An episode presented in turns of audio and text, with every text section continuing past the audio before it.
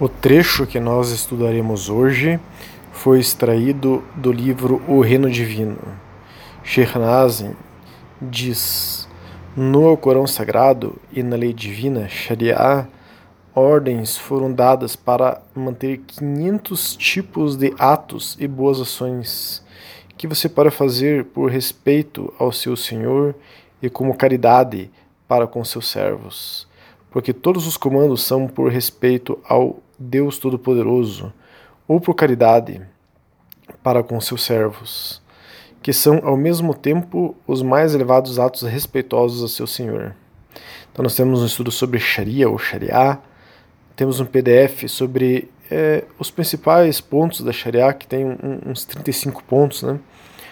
Porque estudar toda ela requer, enfim, é, uma dedicação de meses de estudo, né? ou anos. É, e temos também um estudo sobre caridade, Sadaká, né? Sadaka. Quem quiser pode nos solicitar todos esses estudos, ou todos que mencionarmos. Shernaz continua dizendo: portanto, o Islã é perfeito, porque trouxe às pessoas o mais alto respeito para dar ao seu Senhor. E, ao mesmo tempo, trouxe aos filhos de Adão todo tipo de caridade, boas ações, e, ao mesmo tempo, enquanto você está fazendo caridade ou dando algo em caridade, você está dando ao perdão, dando o seu maior respeito ao seu Senhor Todo-Poderoso. Se você olhar para o Islã desta direção, você o achará perfeito porque abrange todas as obras de caridade e inclui todo o respeito, o mais alto respeito ao seu Senhor. Sim, você pode encontrar no Islã todas as ações de caridade que possa imaginar e todo tipo de ato de maior respeito por seu Senhor, também pode ser encontrado no Islã. Allah, né, subhanahu ta'ala, se contenta, se alegra muito quando aliviamos o sofrimento de um ser humano. Nós estudaremos hoje o altruísmo, né, ajudar as pessoas. Né? Então, quando ajudamos alguém, por mínima que seja a ajuda, então nós temos no estudo de Sadaqah, né? É, que mostra que tudo pode ser sadaká, tudo pode ser caridade, abrir uma porta para uma pessoa passar pode ser uma caridade, sorrir para alguém pode ser caridade. É, a mais comum, né, de doar dinheiro para alguém, mas a gente pode encontrar ainda coisas maiores, como alguém é, conseguir uma moradia para alguém que esteja desalojado, ou a ajuda, a caridade pode ser de natureza psicológica. Quem sofre por um pensamento que é repetitivo, que faz com que a pessoa tenha muita angústia, depressão, e a pessoa ajuda a pessoa a se livrar daquela angústia, daquela depressão. Enfim, quando você alivia a barra de alguém, é, uma barra que alguém está tendo naquela vida, então Allah subhanahu wa ta'ala se contenta contigo por, por você ter aliviado aquela situação. Podemos ajudar o outro é, com a intenção de estarmos alegrando Allah subhanahu wa ta'ala com aquela ajuda. É isso que Shernazin está nos dizendo nesse texto de hoje, quando ele diz ao mesmo tempo, enquanto você está fazendo caridade ou dando algo em caridade, você está dando o seu maior respeito ao Senhor Todo-Poderoso. Allah, subhanahu wa ta'ala, Deus glorioso exaltado, ama cada uma de suas criaturas. Allah, subhanahu wa ta'ala, está derramando misericórdia, baraka. Temos estudos sobre misericórdia, sobre baraka. Então, ele está derramando misericórdia, baraka, sobre cada uma de suas criaturas. Quando ajudamos alguém, quando aliviamos o sofrimento de alguém, ou mesmo de alguma de suas criaturas, um animal, por exemplo, estamos também mostrando respeito à criação de Allah ta'ala. É fácil vermos uma analogia a essa situação cotidianamente. Imaginem, por exemplo, uma mãe com seu filho. Se alguém dá um brinquedo para a criança e a criança se sente feliz, a mãe ficará feliz porque a criança ficou feliz. É algo análogo, análogo ao que nós estamos expondo. Vejamos, vejamos um hadith do profeta Muhammad sallallahu alaihi wasallam que diz: Abu Huraira narrou que o mensageiro de Allah, sallallahu alaihi wasallam, disse: Se alguém libertar um crente muçulmano de uma das dificuldades dessa vida, Allah o libertará de uma das dificuldades do dia da ressurreição. Se alguém tornar mais fácil para aquele que está em dívida, aliviando a dívida dele, Allah tornará mais fácil para ele esta vida terrena e a outra vida eterna. E se alguém esconder as faltas de um muçulmano, Allah o esconderá suas, né, suas faltas na outra vida, na vida eterna, né? É, neste, perdão, Allah o esconderá as faltas, as falhas desse, dessa pessoa neste mundo e no outro. Então, Allah ajuda seu servo desde que este ajude seu irmão. Esse é um é hadith Sahir Muslim autêntico, né? Forte Muslim número 1508. Então, esse é um dos exemplos de como o Islã é lindo e perfeito. Como diz Shernazi, né? Quando estamos fazendo um ato de solidariedade a um irmão, a qualquer ser humano, a um animal, a alguma criatura de Allah subhanahu wa ta'ala, estamos honrando Allah subhanahu wa ta'ala ao mesmo tempo. Isso é também um ato de respeito a Allah subhanahu wa ta'ala. Então, é, é como se nós fôssemos ver assim o que está por trás de um ato de caridade de uma pessoa é como se Allah subhanahu wa ta'ala ele inspirasse o coração de um ser humano para que aquele ser humano ajudasse uma pessoa que precisa. E o ser humano ajudando uma pessoa que precisa, ele está cumprindo a vontade de Allah subhanahu wa ta'ala, está seguindo a inspiração de Allah subhanahu wa ta'ala. Então, aquele ser humano está sendo uma ferramenta de Allah subhanahu wa ta'ala para levar a ajuda àquele que precisa. Então, é, vejam que bonito, né? É, a pessoa está sendo um instrumento de Allah subhanahu wa ta'ala para que Allah subhanahu wa ta'ala ajude aquele ser humano que está em necessidade.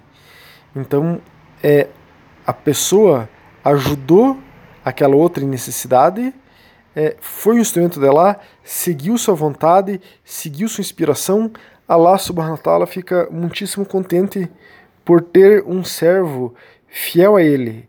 Allah subhanahu wa ta'ala se sente. É, a, a, a, gente imagina aqui, né, fazendo uma, uma, um, um trabalho de. É, buscar entender o que está por detrás das coisas, Allah subhanahu wa ta'ala ele vai ficar contente com aquela pessoa que foi um instrumento e ele vai se sentir é, como que honrado, respeitado por aquela pessoa. Então é isso que Shernaz está nos apontando aqui, que quando nós fazemos um ato de caridade, nós estamos é, respeitando, honrando, sendo um instrumento de Allah ta'ala, Deus glorioso exaltado. Podemos ver em uma parte do Ayah 2 da Sura 5 do Alcorão algo relacionado a isso. Né?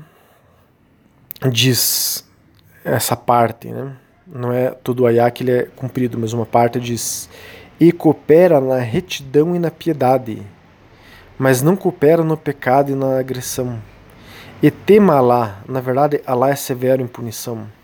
Tem uma outra tradução que fica um pouco mais claro isso que está sendo dito, que é o seguinte: ajudem uns aos outros em atos de piedade e retidão, e não ajudem uns aos outros em atos de pecaminosidade e transgressão.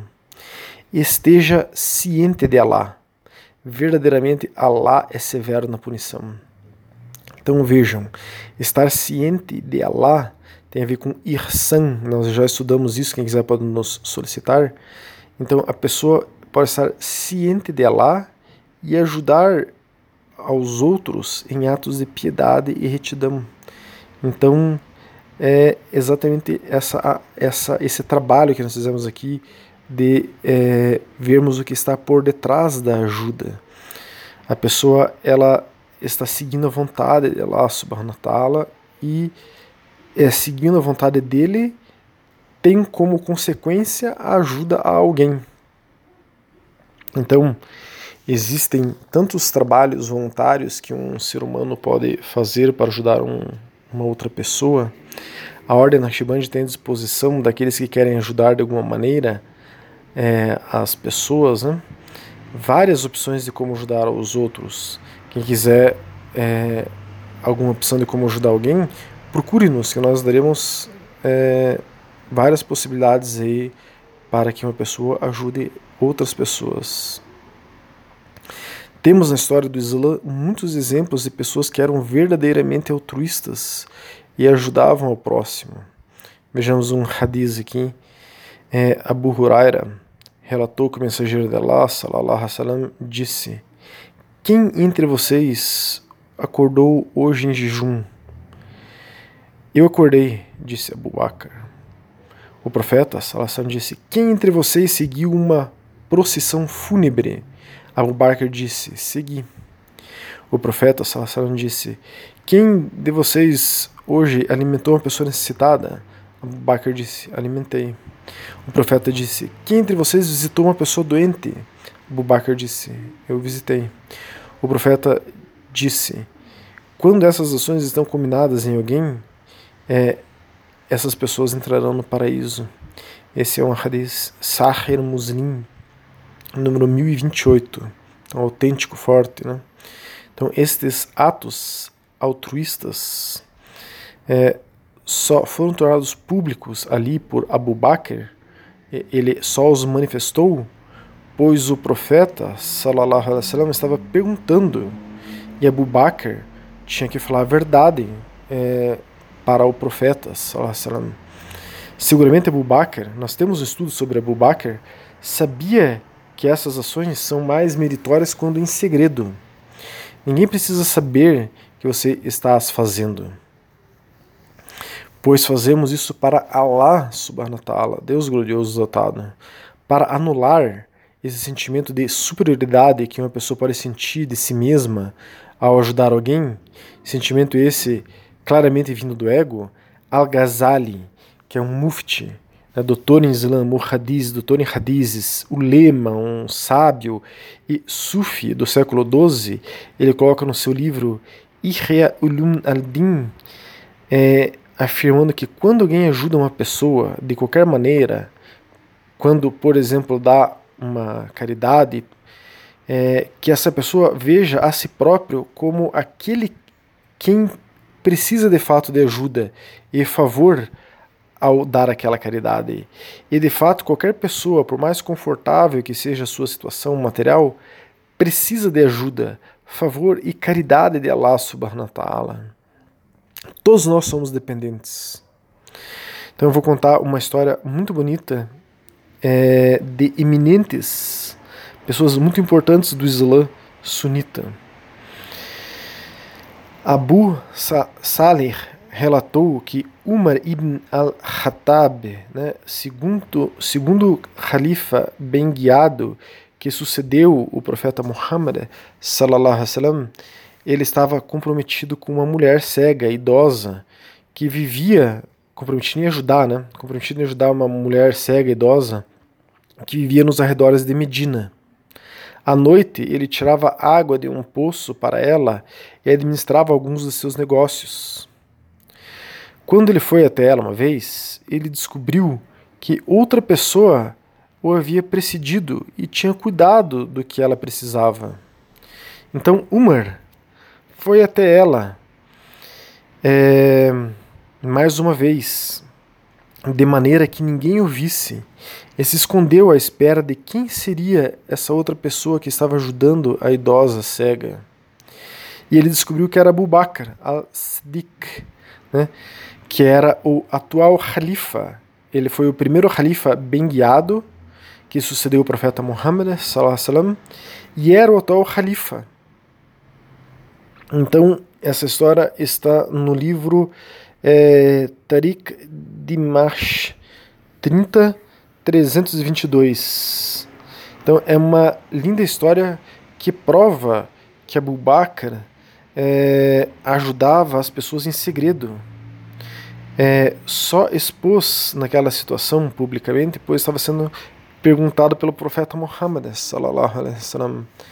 Mas o que eu gostaria de frisar aqui nessa história é que dois dos quatro califas bem guiados que sucederam o profeta Muhammad que estão, enfim, entre os muçulmanos mais importantes da história do Islã, eram governantes, tinham muito poder, mas eles praticavam o Islã com muita sinceridade.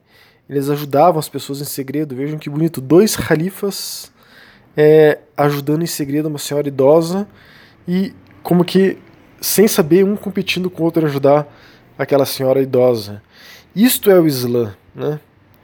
Isso aqui diz Sheikh Nazim que o Islã é lindo, o Islã é perfeito, é uma engrenagem incrível, produzindo seres humanos notáveis, que eles, né, Umar e Abu Bakr, nos inspire, profeta Muhammad, sallam, esses muçulmanos notáveis nos inspirem a sermos pessoas melhores, inshallah.